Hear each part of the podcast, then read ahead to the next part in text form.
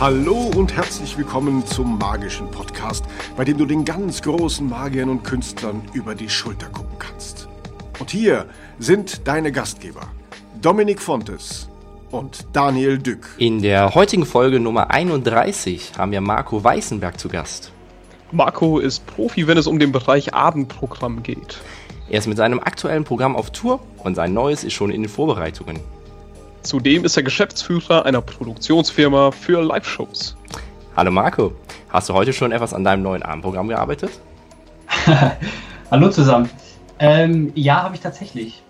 Ja, bis eben noch sogar. Was? Kannst du uns irgendwas erzählen oder ist es noch komplett geheim? Ähm, nee, so ein bisschen kann ich, kann ich erzählen. Also ähm, heute habe ich mir die Zähne ausgebissen an äh, Lichtsteuerung da probiere ich gerade so ein bisschen aus. Hatte heute Morgen einen Termin bei unserem Technikpartner, mit dem wir auch die, die größeren Shows machen ähm, für Freizeitparks und so. Und ähm, der hat mir Dinge erzählt, äh, die ich vorher überhaupt nicht kannte. Und da habe ich jetzt mal ein bisschen rumprobiert und geguckt und ähm, ja, ist ein riesiges Feld. Kannst du ein Beispiel geben?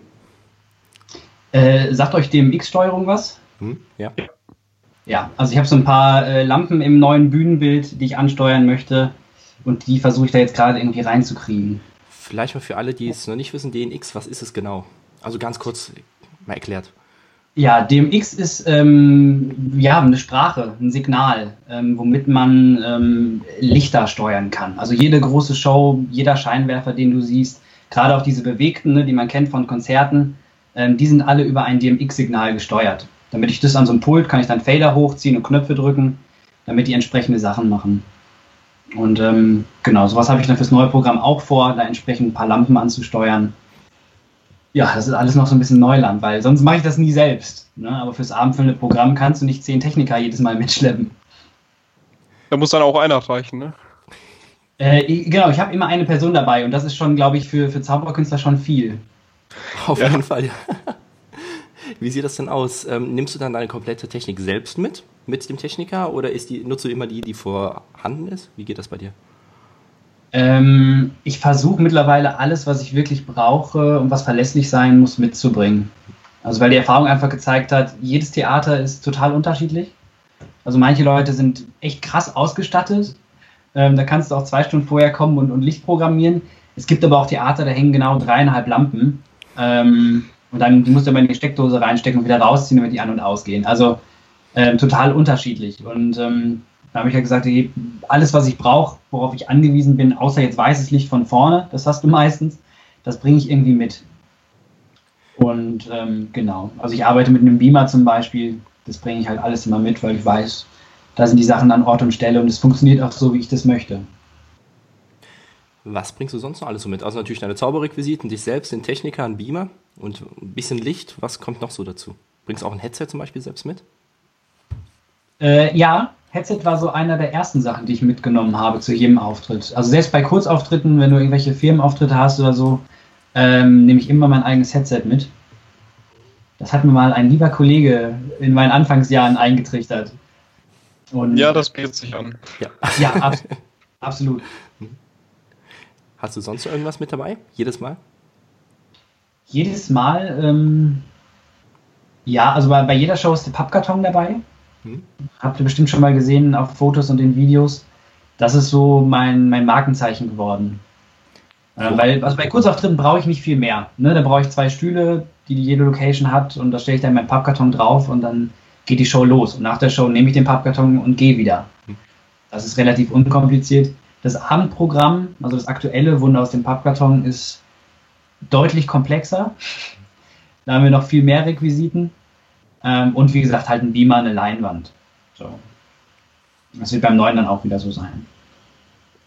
Alles klar. Wie würdest du das, was du in der Zauberkunst machst, möglichst in einem Satz beschreiben? Ähm, uiuiui.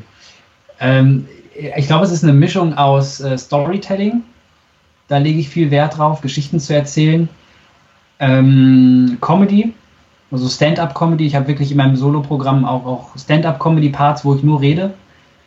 Ähm, ja, was, ja, Geschicht, Geschichten-Comedy, genau. Und ich, hab, ich mag Musiknummern. Also ich bin auch so ein kleiner Musikfetischist. Machst du dann die Musik auch selbst? Oder machst du Zauberkunst auf Musik? Äh, nee. Ich bin total unmusikalisch eigentlich. Also was jetzt Instrumente spielen angeht. Da äh, Klanghölzchen und Triangel, aber sonst. Nee, genau, Nummern zur Musik, ne? Also so klassische Musiknummern. Ähm, oder bei mir liegt auch viel Musik drunter unter verschiedenen Nummern, um die Atmosphäre zu unterstreichen, zum Beispiel. Lass auch Dazu noch eine Frage. Ähm, Entschuldigung, Dominik. Ich denke, meine Frage geht in die gleiche Richtung. Ich, ich habe gesehen, du hast auf deiner Webseite äh, die ganzen Musiktracks aufgelistet für das Theater beziehungsweise für die Leute, die dich engagieren. Welchen Vorteil bringt dir das? Ist das sinnvoll? Ähm, das bringt mir insofern den Vorteil, dass es mir tatsächlich eine Arbeitsersparnis geworden ist. Also ähm, jeder Veranstalter braucht diese Liste ähm, für das Abendprogramm. Also es geht immer auf die Theater. Das ist vertraglich so geregelt, dass die ähm, GEMA halt übernehmen. Und dann musst du halt eine Liste auffüllen mit, mit GEMA-Stücken. Also da stehen auch nur wirklich die, die, die GEMA-pflichtigen Werke drin. Ähm, ich habe auch ganz viele Stücke, die, die GEMA-frei sind. Die stehen da natürlich dann nicht drin. Wie sieht das aus, wenn du nicht dein Soloprogramm spielst, sondern Hochzeiten und Co. auftrittst? Wie mach, regelst du es dann mit der Musik? Hast du da Musik? Und wenn ja, wer spielt die ab? Da habe ich Musik. Das sind aber meistens nur so drei Tracks. Also es ist dann meistens ein Intro, weil du da nicht angekündigt wirst bei den meisten Veranstaltungen. Ähm, und so ein Kaltstart ist immer schwer. Ne, wenn die Leute noch mit dem Kopf im Kuchen sind irgendwie, ähm, dann ist so, so, so, ein Intro immer ganz schön. Ähm, und dann meistens so zwei, drei ähm, Lieder. Ähm, die habe ich dann ganz einfach äh, auf dem Handy dabei. So, entweder hast du einen Techniker da, also viele Veranstaltungen haben irgendwie einen DJ oder einen Haustechniker da. Da habe ich dann wirklich ähm, eine kleine Software auf dem, auf dem Handy, wo ich sagen kann, hier, da steht auch nur Go. Also du musst nur drücken. Hm. Das, äh, das kriegt jeder irgendwie hin. Ansonsten lege ich mir das Handy irgendwo hinten auf den Tisch und drücke dann. Kannst du den Namen der Software verraten? Für alle, die, die das äh, interessieren sollte. Ja, äh, Go Button nennt sich das. Okay. Das ist ähm, der kleine Bruder von QLab. Also QLab ist äh, eine große Software für, für Shows, wird auch am Broadway genutzt. Und Go Button ist die kleine, einfache Version. Ja, da kannst du ganz einfach Tracks reinspielen und kannst dann einfach über einen Knopf sagen, Go, jetzt spiel das Stück. Und du kannst immer sagen, fade das hinten aus, hab so und so viel Vorlaufzeit. Also du kannst drücken, kannst dich dann in Position stellen und weißt, okay, nach fünf Sekunden geht das Lied erst an. Das ist bei manchen Nummern dann ganz praktisch. Da kann man doch ist das für Apple, ist das für Apple und Android oder nur für Apple? Ich glaube nur für Apple-Geräte. Also alle, die es interessiert, jetzt schnell noch ein iPad, ein Mini oder so oder ein iPhone kaufen, dann lohnt sich das. ja, richtig. Sehr cool. Marco, wie bist du überhaupt zur Zauberkunst gekommen und warum zauberst du? Äh, ja, furchtbar langweilig über einen Zauberkasten, äh, wie viele andere auch. Ähm, also kein Pappkarton. Äh, nee, nee, also äh, da, da, sammeln sich tatsächlich die Zauberkästen auf dem Dachboden, das stimmt schon. Insofern stimmt die Geschichte. Aber ähm, nee, klassisch über einen Zauberkasten. Und ich habe dann mit zehn oder elf Jahren bin ich in so einen Zirkusworkshop reingekommen. Das wurde von so einem Jugendheim irgendwie organisiert. Und ähm, da habe ich so jonglieren gelernt. Ne, so die ganzen klassischen Zirkussachen. Und ähm, die haben dann irgendwann mal mitbekommen, dass ich Zaubern auch cool finde und irgendwie zu Hause zehn Zauberkästen habe. Und äh, die haben dann gesagt, okay, dann, dann zeig das doch mal hier in der Gruppe. Und das kam dann irgendwie so gut an, dass ich dann ähm, immer auftreten musste. also es gab dann so einmal im Jahr so eine Abschlussvorstellung, äh, irgendwie kurz vor Weihnachten für die Eltern. Und ähm, das waren dann so die ersten Möglichkeiten aufzutreten. Und ähm, ja, dann hat mich irgendwann diese, diese Workshop-Leiterin mitgenommen zu, zu anderen Zirkusprojekten und hat gesagt, ich kann alles, nur nicht zaubern. äh, kannst du das den Kindern beibringen? Ne? Und dann bin ich halt in den Ferien mitgefahren und habe dann teilweise so vier, fünf Wochen in, den Sommerferien mir da so mein erstes äh, Geld verdient. Mit so kleinen Zauberworkshops und ja. Und das ist jetzt aber auch ewig schon her. Also ich habe das, glaube ich, wie lange habe ich es gemacht? Zehn Jahre oder so. Ähm, genau, das waren so die ersten Möglichkeiten aufzutreten, wo ich dann gemerkt habe irgendwann, das ist cool, das macht Spaß, da, davon möchte ich mehr. Und dann hat dich die Zauberei einfach nicht mehr losgelassen, oder? Genau, ja.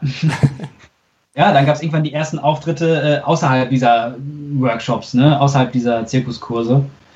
Und gemerkt, okay, das funktioniert anscheinend auch irgendwie. Und wann hast du dann dein erstes Abendprogramm gespielt? Oh, das, das war deutlich später. Ähm, 2014? Ich glaube 2014. Mittlerweile haben wir eben ja schon in der Einleitung gesagt, bist du ein großer Profi dabei. Wieso oder was ist so die Begeisterung für dich für Abendprogramme? Warum gerade Abendprogramme und nicht in Hochzeiten, für Firmenveranstaltungen oder bei Kinderveranstaltungen? Ja, Profi ist auch zu viel, ne? Also ich habe die Weisheit auch nicht mit dem Löffel gefressen. Also, aber ähm, es sind aber viele Erfahrungen, die ich jetzt gerade selber im Moment mache mit, dem, mit den Abendprogrammen. Ähm, ich hatte immer ein bisschen Schiss vor einem Abendprogramm weil du da wirklich 90 Minuten alleine auf der Bühne stehst. Ähm, und habe dann gedacht, okay, das ist, das ist irgendwie die Challenge, ne? Probieren wir es mal aus. Also das, das erste Mal, als ich das Abendprogramm gespielt habe, hat das, glaube ich, auch nur 60 Minuten gedauert oder so. Das ist dann über die Zeit dann langsam gewachsen. Und was bei wie vielen Minuten bist du jetzt?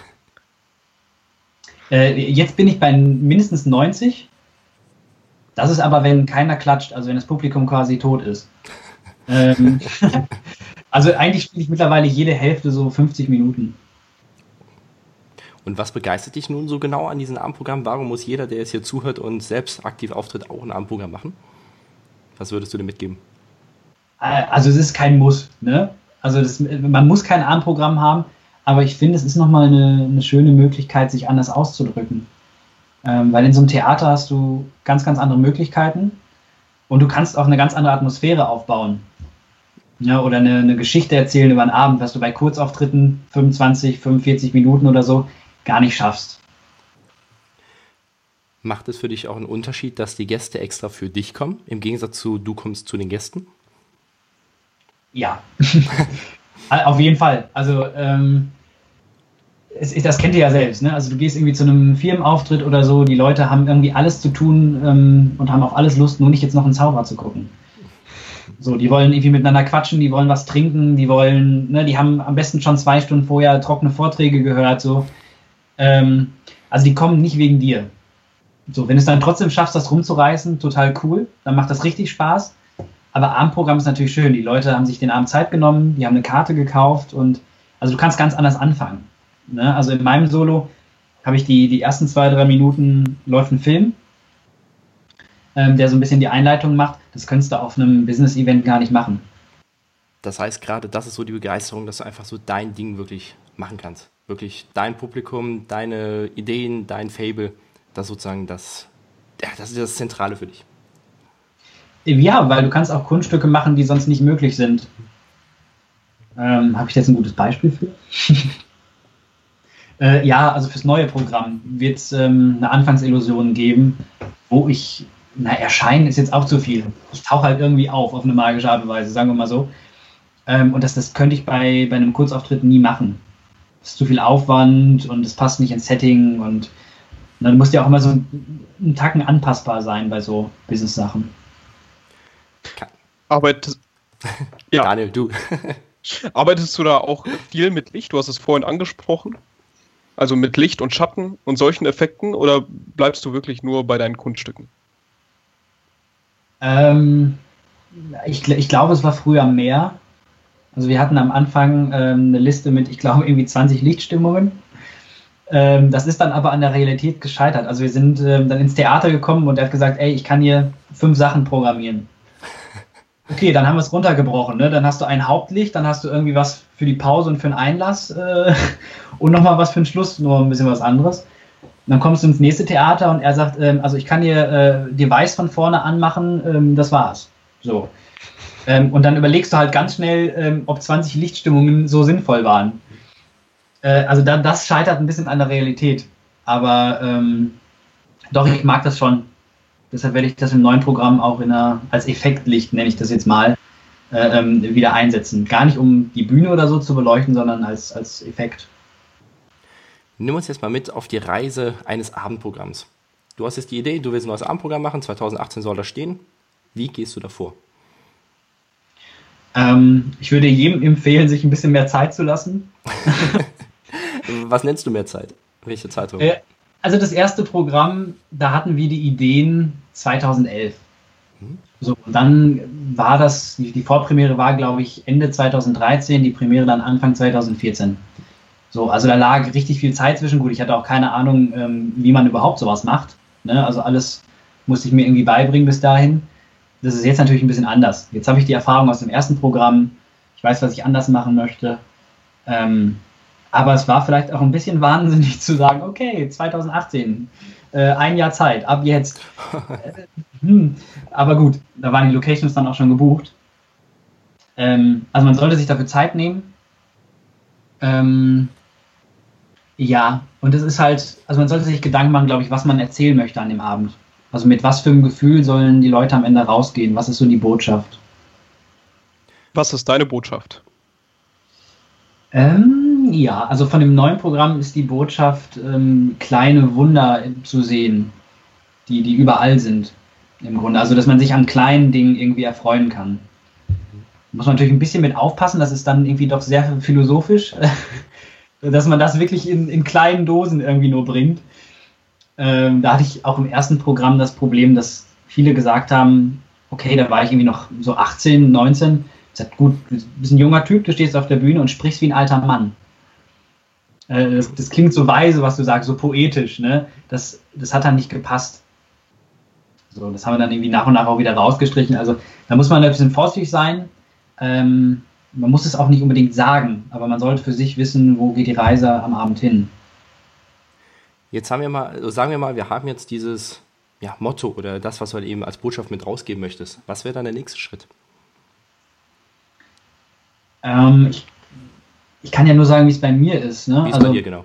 Ich glaube, also ich glaube, bei vielen ist, ist irgendwie der Trick zuerst. Bei mir ist es meistens was ganz anderes. Also bei mir ist ganz oft eine Musik. Äh, ich habe eine Musik und denke, oh, das ist irgendwie cool, dass das spiegelt irgendwie eine Stimmung wieder, ähm, die zu dem passt, was ich, was ich sagen möchte an dem Abend. In, in, in irgendeiner Form. Das ist eine ganz schöne Facette. Und dann schaue ich, ähm, welche Geschichte passt dazu. Ähm, und dann kommt ganz zum Schluss meistens erst das Kunststück tatsächlich. Ist es dir dabei wichtig, eine Geschichte über, die, über den ganzen Abend zu erzählen oder nur eine Geschichte für das jeweilige Kunststück? Das ist so ein bisschen die Frage, wie man es anlegt. Ne? Also das eine ist so ein bisschen der Theateransatz. Ähm, den habe ich versucht jetzt im ersten Programm zu verfolgen. Das hat auch ganz gut funktioniert jetzt rückblickend habe ich gemerkt, das schränkt mich ein bisschen zu sehr ein. Na, also ich bleibe zu sehr in dieser einen Welt, habe zu wenig Möglichkeiten, mal auszubrechen in irgendeine Richtung. Wo ich mir dann selber gewünscht habe, ich möchte doch auch mal so eine Geschichte erzählen oder das Thema aufgreifen, wo man immer wieder rausstreichen muss und sagt, das passt aber nicht ins Gesamtkonzept. Also die neue Show ist ein bisschen, ja, ein bisschen offener. Das habe ich mir so gewünscht, aber also man kann es natürlich auch theatralisch aufziehen, ne? Also wie das jetzt ein Gaston oder so macht ähm, wobei auch der sich natürlich die Freiheiten nimmt und zu sagen, dann spiele ich halt mehrere Rollen, um in verschiedene Richtungen gehen zu können an so einem Abend. Ne?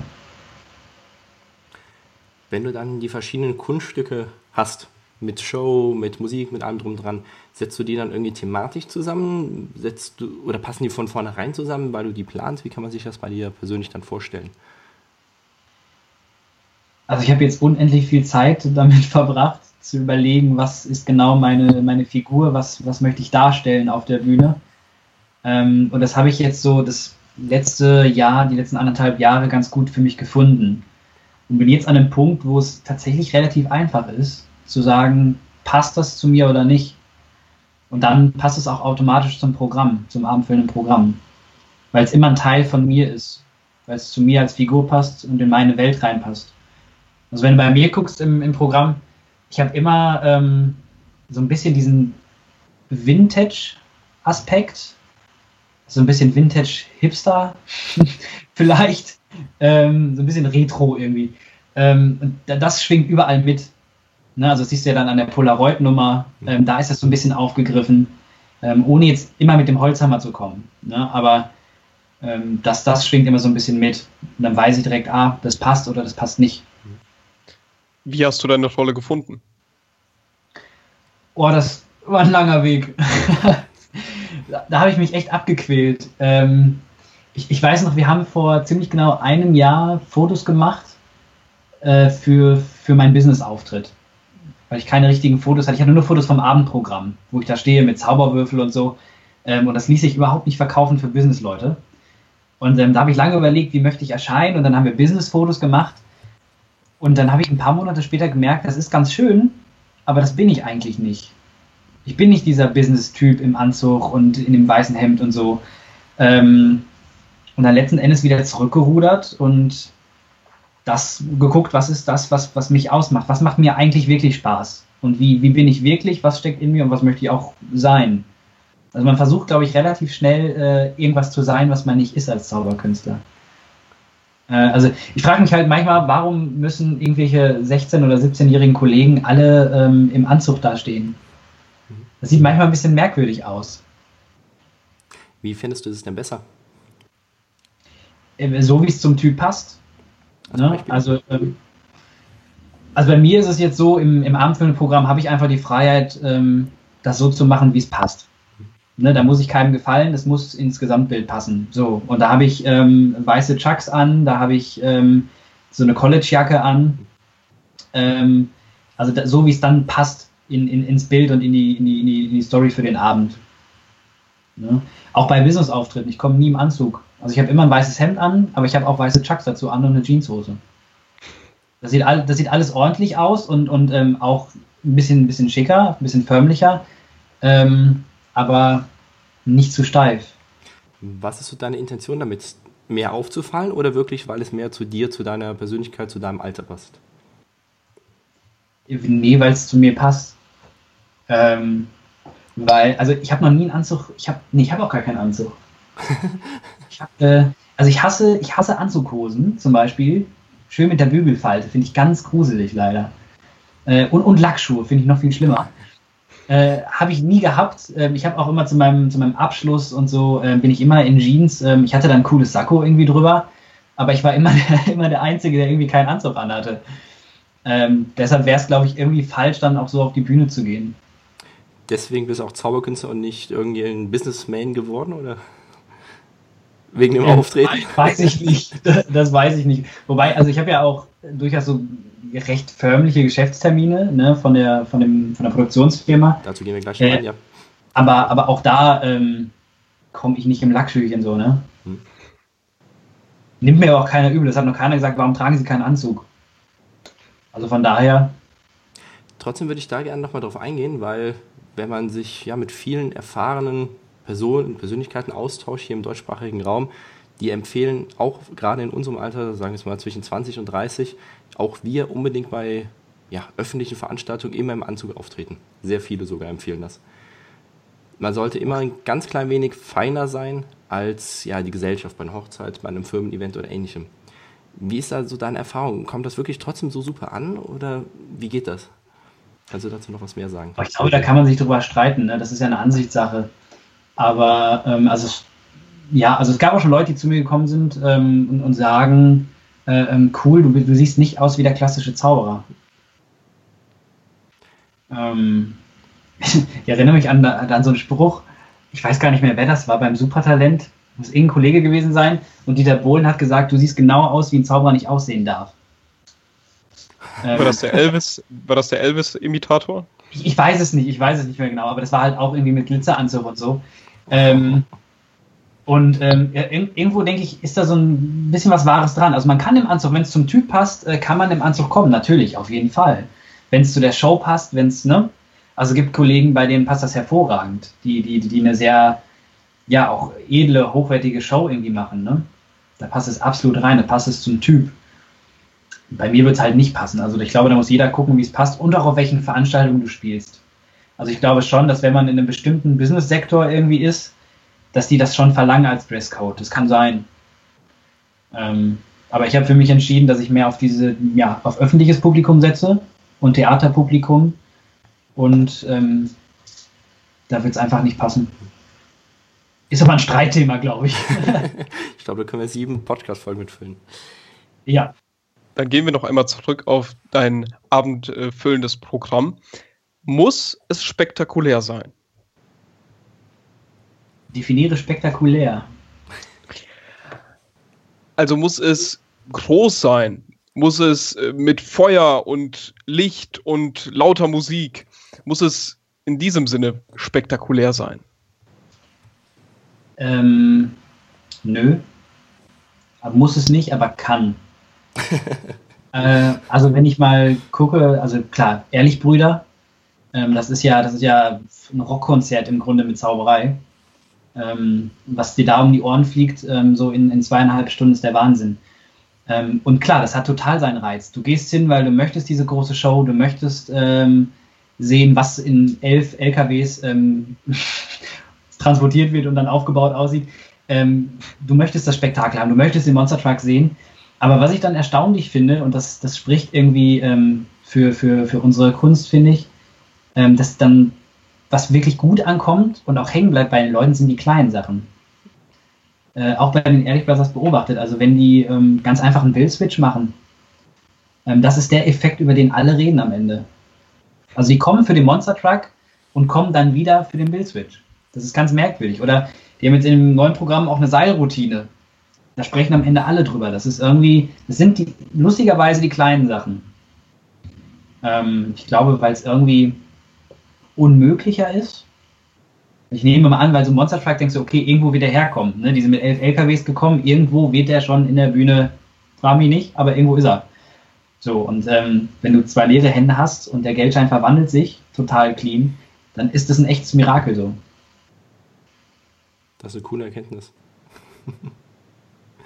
Ja, kann man jetzt draus machen, was man möchte, ne? Ja.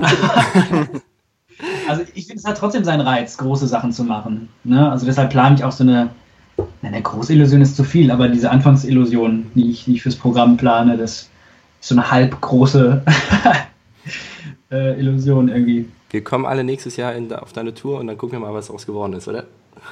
Ja, sehr gerne. Dann steht doch der Truck da, ne? nee, oh, bitte nicht. bitte nicht. Sprengst du das Theater? Lass uns nochmal zu deinem Abendprogramm grundsätzlich kommen. Du hast jetzt die ganzen Kunststücke fertig, du hast den Ablauf fertig. Wie geht es dann weiter? Ähm, üben. Also ich fange jetzt, fang jetzt gerade schon an, Nummern zu spielen. Äh, also ich weiß, im Februar ist die erste Show, die erste öffentliche ähm, zusammenhängende Show von dem Abendprogramm. Und ich fange jetzt schon an, also ich war vor vier Wochen jetzt im Zaubersalon und so und spiele da die Nummern das erste Mal. Mhm. Weil ich eben nicht möchte, den Fehler habe ich gemacht im ersten Programm, Erkenntnis, ähm, die Nummern dann das erste Mal zu spielen. Mhm. Bei so einer Vorpremiere. So, weil das, das überfordert dich total und es sind so viele Sachen neu und so Nummern müssen irgendwie wachsen ähm, und sich entwickeln. Weil es ist echt krass, was so dazukommt. Also spielen eine Nummer mal ein Jahr, was da an Gags dazukommt und was du noch alles veränderst und ähm, wenn du das Programm das erste Mal zusammenhängend spielst, wirst du noch genug verändern müssen. Und ähm, da möchte ich dann zumindest die Nummern schon mal so, so einen Schritt weiter haben. Okay, das heißt, du übst ganz viel, du trittst ganz viel damit auf und was passiert dann?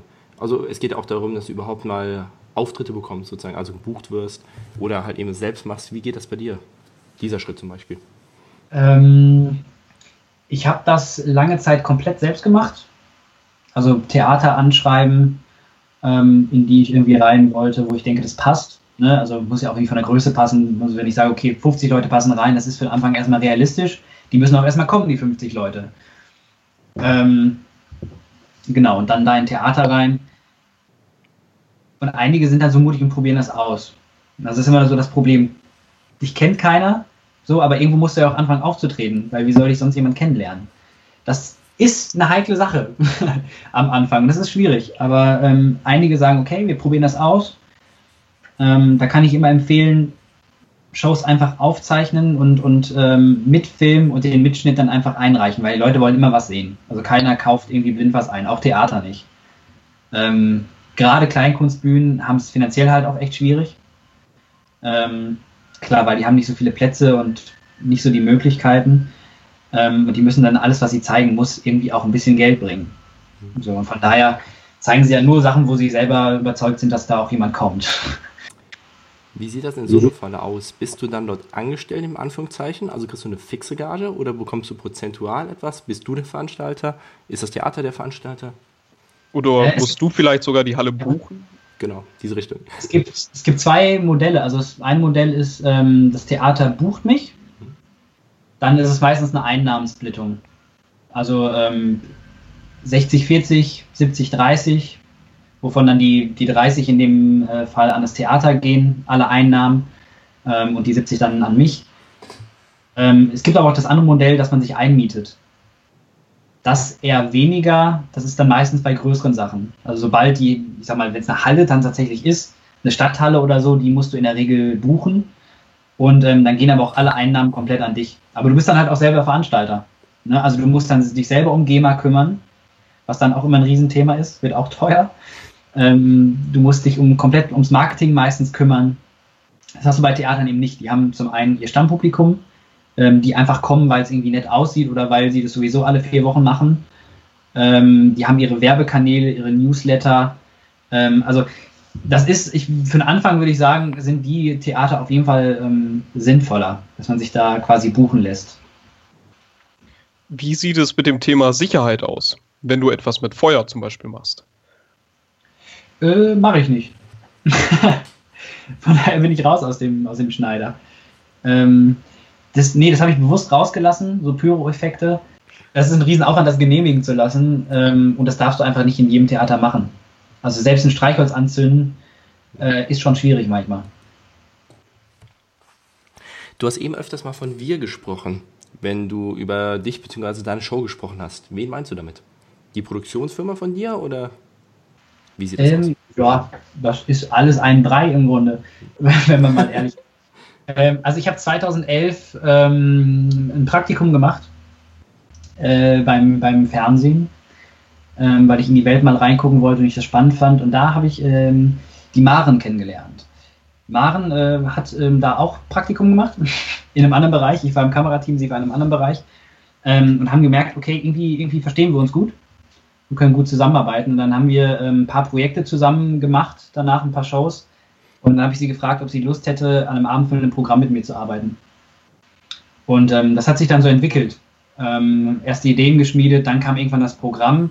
Und dann haben wir irgendwann gemerkt, okay, wir arbeiten so gut zusammen, wollen wir das nicht irgendwie professionell machen? Und ähm, wir sind jetzt beide eben die Geschäftsführer von dieser Produktionsfirma, die es jetzt seit ein paar Jahren gibt. Und ähm, das hat bis heute gehalten. Also das ist so, Maren ist so mein, mein Ankerpunkt, die schreibt ähm, Texte teilweise fürs Programm, ähm, Konzeptentwicklung für das neue Programm jetzt zum Beispiel. Einfach weil sie da auch die, die Erfahrung hat. Also Maren schreibt für, für verschiedene Fernsehformate zum Beispiel. Ja, also was, kennt ihr Knallerfrauen? Hm. Knallerfrauen zum Beispiel, Rabenmütter, Knallerkerle und so. Ähm, also ist es da ganz gut, jemanden zu haben, der mich da unterstützt im Bereich Texte zum Beispiel. Es gibt aber viele andere, die mich ähm, immer mal wieder unterstützen bei verschiedenen Punkten. Also wir haben einen technischen Berater zum Beispiel, wenn es um Licht geht, um, um technische Sachen. Ähm, es gibt Leute, die, die, die mich dann beraten in Tricktechnik zum Beispiel. Also das mache ich nicht alles alleine. Lass uns mal genau auf eure Produktionsfirma eingehen. Was genau macht ihr? Also ihr macht jetzt ähm, nochmal, ihr seid für ihr seid als Autorin tätig und was macht ihr noch? Ähm, also wir machen in allererster Linie Live-Shows und Medienproduktion, was ähm, bedeutet, dass wir zum einen Live-Shows ähm, produzieren oder konzipieren ähm, für Freizeitparks zum Beispiel. Na, also kommt ein Freizeitpark und sagt, hey, wir haben da ein Halloween-Event, ähm, könnt ihr uns da eine, eine Show konzipieren? Und ähm, die haben es dann auch ganz gerne, wenn man die gleich mitproduziert komplett. Also wenn die sich um nichts mehr kümmern müssen. Also wir haben dann unseren technischen Partner, der die Bühnen baut etc. Äh, wir kümmern uns um die Künstler. Kannst du einmal direkt auf den Produktionsbegriff eingehen? Wie würdest du den definieren? Also was gehört alles dazu? Also wenn wir eine Show tatsächlich produzieren, ist es das Komplettpaket. Also ähm, die komplette Konzeption, das ist meistens das erste, eine Ideenfindung, Konzeption, dann wird es ähm, dem Auftraggeber vorgestellt. Meistens hat man mehrere Varianten, die man vorstellt. Und ähm, das wird dann gepitcht, also vorgetragen quasi. Und der entscheidet sich dann im besten Fall für eine dieser Varianten, manchmal auch für keine. Und ähm, da, dann formuliert man das halt aus. Ne? Also dann bucht man die Künstler, dann ähm, organisiert man die Technik, ähm, ja, und letzten Endes ist es dann vor Ort die Produktion. Also Bühne wird aufgebaut, Dekoration wird gebaut, die Künstler kommen an, man probt das ähm, und letzten Endes führt man es dann auch durch. Ne? Also beispielsweise eine Freizeitparkshow läuft dann immer über mehrere Wochen. Ist das Business umkämpft? Ja, durchaus. Also es gibt natürlich ähm, andere Firmen, die da noch ähm, mitrühren und, und auch ihre Konzepte vorstellen, klar. Wie viele Mitarbeiter habt ihr oder macht ihr es nur zu zweit? Also äh, im Kern sind wir zu dritt. Ähm, und das ist eigentlich, also da können wir das meiste abdecken. Ne? Also Maren ist meistens für die redaktionellen Sachen zuständig, für die Inhalte, wenn Konzepte ausformuliert werden müssen, etc. Ich bin dann so für den Design-Part zuständig, weil das einfach mein Background ist, dass ich dann Bühnenbilder entwerfe. Ähm, ich mache so die Künstlerbookings und so. Ähm, genau. Und dann haben wir noch jemanden, der uns ähm, unterstützt in sämtlichen Sachen, ob es jetzt mal Filmschnitt ist oder Buchhaltung, einfach um, um den Rücken frei zu halten. Ja, und dann suchen wir uns die Leute immer zusammen. Ne? Also für jede Produktion, jede Produktion ist anders. Also da lohnt es sich jetzt nicht, ähm, drei Veranstaltungstechniker da sitzen zu haben, äh, weil wir die sonst viele Wochen im Jahr gar nicht beschäftigen könnten, wenn wir nichts haben. Genau. Wie viel, wie viel Zeit braucht ihr, bis so ein Programm dann steht? Wow, das ist super unterschiedlich. Ähm, natürlich haben wir gerne viel Zeit dafür. Äh, das ist aber meistens leider nicht der Fall. Also wir haben jetzt gerade einen Fall gehabt, ähm, die haben, was haben wir denn jetzt? Jetzt haben wir Anfang August. Wir haben letzte Woche angefragt für Mitte Oktober. So, das ist dann halt schon, also das ist ein absoluter Härtefall, weil klar, also die meisten Künstler sind ausgebucht für dieses Jahr Oktober. Ne? Also in der Regel haben wir mindestens ein halbes Jahr Vorlaufzeit, manchmal sogar ein Jahr. Das ist dann aber eigentlich auch schon Luxus. Wie sieht das aus, wenn ihr das zu dritt dann konzipiert? Ist es dann auch möglich, dass du mit auf der Bühne stehst oder bist du so eingespannt in die Produktion, dass es nicht mehr möglich ist? Ähm, ich glaube, es wäre möglich, aber ich, ich will es gar nicht mehr unbedingt. Warum? Ähm, also früher war das mal so, einfach da waren die Projekte einfach kleiner und man hatte nicht das große Budget und da hat man gesagt, komm, bevor wir jetzt irgendwie noch jemanden bezahlen müssen für 100 Euro, mache ich es halt selbst. Ähm, und ähm, das war cool, das hat auch Spaß gemacht, aber mittlerweile ähm, will ich das auch gar nicht mehr. Ich lasse das an Leute machen, die das richtig gut können, die in ihrem Bereich top sind ähm, und kann mich dann voll ähm, auf die anderen Dinge konzentrieren. Wie kann man sich so die Finanzierung dabei vorstellen? Ihr bekommt ein Gesamtbudget, was ihr sozusagen äh, ausgehandelt habt und damit müsst ihr dann sozusagen haushalten und wenn es teurer wird, ist es dann euer Problem oder wie kann man sich das vorstellen? Ja, wir machen ähm, mit dem ersten Konzept, wenn wir die Ideen reinreichen, ähm, bekommen die von uns auch schon grobe Zahlen genannt. Also was kostet das? Also wir haben dann auch schon Künstler angefragt, ähm, die wir dann auch schon konkret meistens vorschlagen und ähm, also die, die, wissen, was sie dann da kaufen im Grunde. Ne? Also manchmal ist es natürlich auch andersrum, dass die sagen, ey, wir haben das und das Geld, äh, macht uns was dafür. Das ist aber eher selten. Was macht ihr, wenn es Ausfälle in der Show gibt, die sich nicht verhindern lassen? Äh, das hatten wir zum Glück, glaube ich, noch nicht. Ähm, aber in der Regel sind wir vorbereitet. Also äh, wir haben dann einen Ausweichkünstler, ähm, wenn es eine Showtruppe ist, die wir da irgendwie mit der wir zusammenarbeiten, dann haben die natürlich auch jemanden nochmal zur Verfügung, der einspringen könnte. Da sind wir in der Regel eigentlich vorbereitet. So. Ja, weil das wird schon auffallen. Ne? Also wenn dann plötzlich ein Act irgendwie wegfällt, das kriegst du schlecht kompensiert so. Wie sieht's aus? Was war so die coolste Erfahrung? Entweder aus eurer Produktionsfirma oder bei dir auf der Bühne? Kannst du irgendwie mal eine kleine coole Story erzählen? Ei, ähm. Irgendwas, so, was du daraus gelernt hast, was Spaß gemacht hat. Irgendwas Besonderes für dich. Naja, wurde es gerade angesprochen, dass diese ganzen Sachen, die ich dann noch selbst gemacht habe früher, ähm, das, das war tatsächlich ganz spannend. Also, wenn du in, du bist in fünf verschiedenen Positionen eigentlich, die es bräuchte an, an Mitarbeitern ähm, und du machst alles selbst. Also du bist ähm, die Stagehand, die da irgendwelche Sachen schiebt hinter der Bühne. Du bist aber gleichzeitig auch noch in deinem, äh, in dem Fall war es auch eine Halloween-Show, dann bist du ähm, als, ähm, als Dämon geschminkt. Ähm, mit irgendwie komplett äh, schwarzen Kontaktlinsen, wo das Auge komplett schwarz ist. Also du siehst auch nur noch die Hälfte Backstage. Ähm, heißt, du musst dann zwischendurch noch irgendwie auf die Bühne ähm, und am besten auch noch irgendwelche äh, Knöpfe fürs Licht drücken und die Musik starten und so. Ähm, das, das ist schon irre. Also das würde ich auch so nicht mehr machen, aber hat man halt dann so gemacht. Ist ja auch cool. Also das war, das war auf jeden Fall eine coole Erfahrung. Es waren ein paar, nette Jahre. Was hast du so am meisten daraus gelernt für dich? Dass man auch alles gleichzeitig machen kann, wenn man will? Oder was war das deins? Äh, ich glaube, ich habe einfach die anderen Positionen mal gesehen. Und das finde ich relativ wichtig. Also wenn man ähm, mal in so eine leitende Position kommt oder so ein Event mal organisiert oder meinetwegen auch nur eine kleinere Veranstaltung mal organisiert, ähm, viele verlieren dann so ein bisschen den Überblick, ähm, was andere eigentlich leisten und unterschätzen das dann auch. Ähm, und denken, ha, das müsste aber schneller gehen, warum, ne? oder es müsste besser gehen oder was auch immer. Ähm, und die kennen einfach diese Position gar nicht. Also ich habe das erlebt, als wir 2011 ähm, das, das war die, die, dieses Praktikum gemacht haben. Das war damals auch bei Knallerfrauen äh, am Set in der ersten Staffel.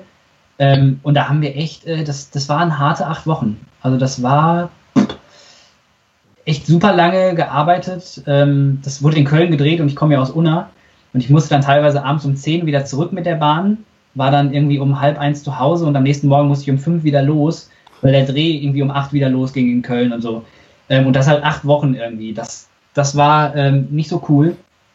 Aber da habe ich alles Mögliche gelernt. Also wenn du da äh, auf dem Kabel stehst, ähm, dann kriegst du halt einen Anschiss. So. Also ich habe damals musste ich auch die, die Speicherkarten überspielen auf Festplatten. Ähm, und wenn da mal irgendwie was schief geht oder so, dann hast du mal zwei Stunden Drehzeit ruiniert und das sind dann locker mal 10.000 Euro. So, und ähm, also da, da habe ich, glaube ich, echt gelernt, ähm, wie es ist, mal ganz unten zu sein und ähm, mal so die, klingt blöd, aber so ein bisschen die Scheißarbeit zu machen. Ähm, aber ich glaube, das hätte ich das nicht gemacht, dann, dann könnte ich das heute nicht so gut in einer etwas leiteren Position. Ja. Cool. Wer hat beim Set das Sagen? Ist es der Regisseur? also wir machen das immer ganz, ganz schön, wir teilen uns das. Ähm, wir machen meistens, wenn wir was drehen, ähm, machen wir eine Bildregie. Das übernehme ich meistens und Maren macht meistens die, die Schauspielregie. Und dann kann ich mich komplett auf das Bild konzentrieren, wie soll es wirken. Ähm, und Maren guckt halt, dass die, die Schauspieler das machen, was sie sollen und dass es gut wirkt. Ähm, und in dem Fall haben wir dann beide den Hut auf. wie, wie viele Leute seid ihr beim Set? Wenn ihr für Knallerfrauen zum Beispiel etwas dreht? Oh, Knallerfrauen ist immer recht groß. Das sind immer so 20, 30 Leute, je nachdem. Klar, aber also wir machen ja auch kleine Sachen, ne? Also ähm, wenn wir jetzt irgendwas drehen, einen Trailer für irgendwas oder so, dann bist du auch manchmal zu dritt, zu viert oder so. Dreht ihr auch deine Trailer für die Zauberkunst? Ja. ja. Ähm, also wir haben jetzt letztes, letztes Jahr, glaube ich, genau, so einen Imageclip mal gedreht für mich. Ähm, klar, das sind die Leute, mit denen wir dann auch sonst zusammenarbeiten. Ne? Also die Kameramänner, mit denen wir eh zusammenarbeiten und so. Ähm, also das kommt dann schon aus dem eigenen Team raus. Ja. Lieber Marco, vielen, vielen Dank, dass du heute unser Gast warst. Wir müssen jetzt leider schon aber zum Schlusssport kommen und würde dich bitten, drei Fragen, die wir dir stellen, einfach ganz kurz und knapp mhm. einmal zu beantworten. Okay. Gibt es einen Ratschlag, den du jedem mitgeben kannst, der sich mit der Zauberkunst beschäftigt? Ui, ähm, das klingt jetzt wieder so weise, ne? Aber mal gucken, wie, also was, was sind so die, die, die Stärken, was macht dich selber aus, glaube ich. Ähm, also damit habe ich unendlich viel Zeit verbracht im letzten Jahr äh, und bin letzten Endes ähm, irgendwie bei mir selbst gelandet. Ne? Also und stelle jetzt einfach nur das noch ein bisschen stärker dar, was ich sowieso bin und was ich mag. Das hat mir unheimlich geholfen. Kannst du ein Buch, ein Kunststück oder eine Webseite besonders empfehlen? Hm, also ich war nie so der Bücherleser, äh, nie so die Leseratte. Äh, habe mich dann aber eines Besseren belehren lassen ähm, und äh, schmöker mich gerade durch alle möglichen Bücher. Und ähm, es ist ja krass, was da alles drinsteht, ne? Überraschung. Also für mich war das tatsächlich die absolute Offenbarung, einfach mal äh, Bücher zu lesen, also den Tabelkurs oder so. Ähm, da steht so viel geiles Zeug drin. Ähm, also lest Bücher. Ähm, ich weiß, das sagen so viele, aber es, äh, es stimmt. Kannst du noch was empfehlen außer dem Tabelkurs? Irgendwas hast du so richtige Aha-Erlebnisse für dich, dich gehabt? Also ich muss mal äh, eine Lanze brechen für, für den Aladdin. Für, für, für das Magazin. Ähm, das habe ich jetzt auch erst äh, seit, seit diesem Jahr irgendwie abonniert und ich war total überrascht. Also krass, die haben wirklich gute Inhalte. Das macht Spaß, das zu lesen. Da sind echt gute Tipps drin. Können wir bestätigen. Auf jeden Fall. Ja. Hanno war ja auch vor kurzem bei uns hier im Podcast. Ja. Der Hammer. Und gibt es noch etwas, was du dem Hörer zum Schluss mitgeben möchtest? Ähm, einfach mal ausprobieren. Also ich glaube, sich gar nicht so viel. Ähm, also doch, es ist gut, sich auch an anderen zu orientieren und mal zu gucken, was, was machen andere, aber ansonsten einfach mal ausprobieren und, und, und rumblödeln. Ähm, wir haben so viele tolle offene Bühnen. Wir, wir können unfassbar dankbar sein, dass wir sowas wie den Zaubersalon zum Beispiel haben, ähm, wo wir uns ausprobieren können. Wo ich auch schon ganz viel Scheiße ausprobiert habe, wo ich nachher gesagt habe, okay, das lassen wir dann halt. Ne? Aber ähm, einfach mal ausprobieren. Also jetzt vielleicht nicht vor zahlendem Publikum, also nicht, nicht bei einem Business-Auftritt oder so, bei der Firmenveranstaltung, aber äh, gerade so bei offenen Bühnen ausprobieren und gucken, was, was passt zu einem, was macht Spaß. Klasse. Danke dir, dass du heute mit dabei Danke, warst. Marco. Und dir viel Erfolg für dein neues Abendprogramm. Ja, Dankeschön. Bis bald. Ciao. Tschüss. Ciao.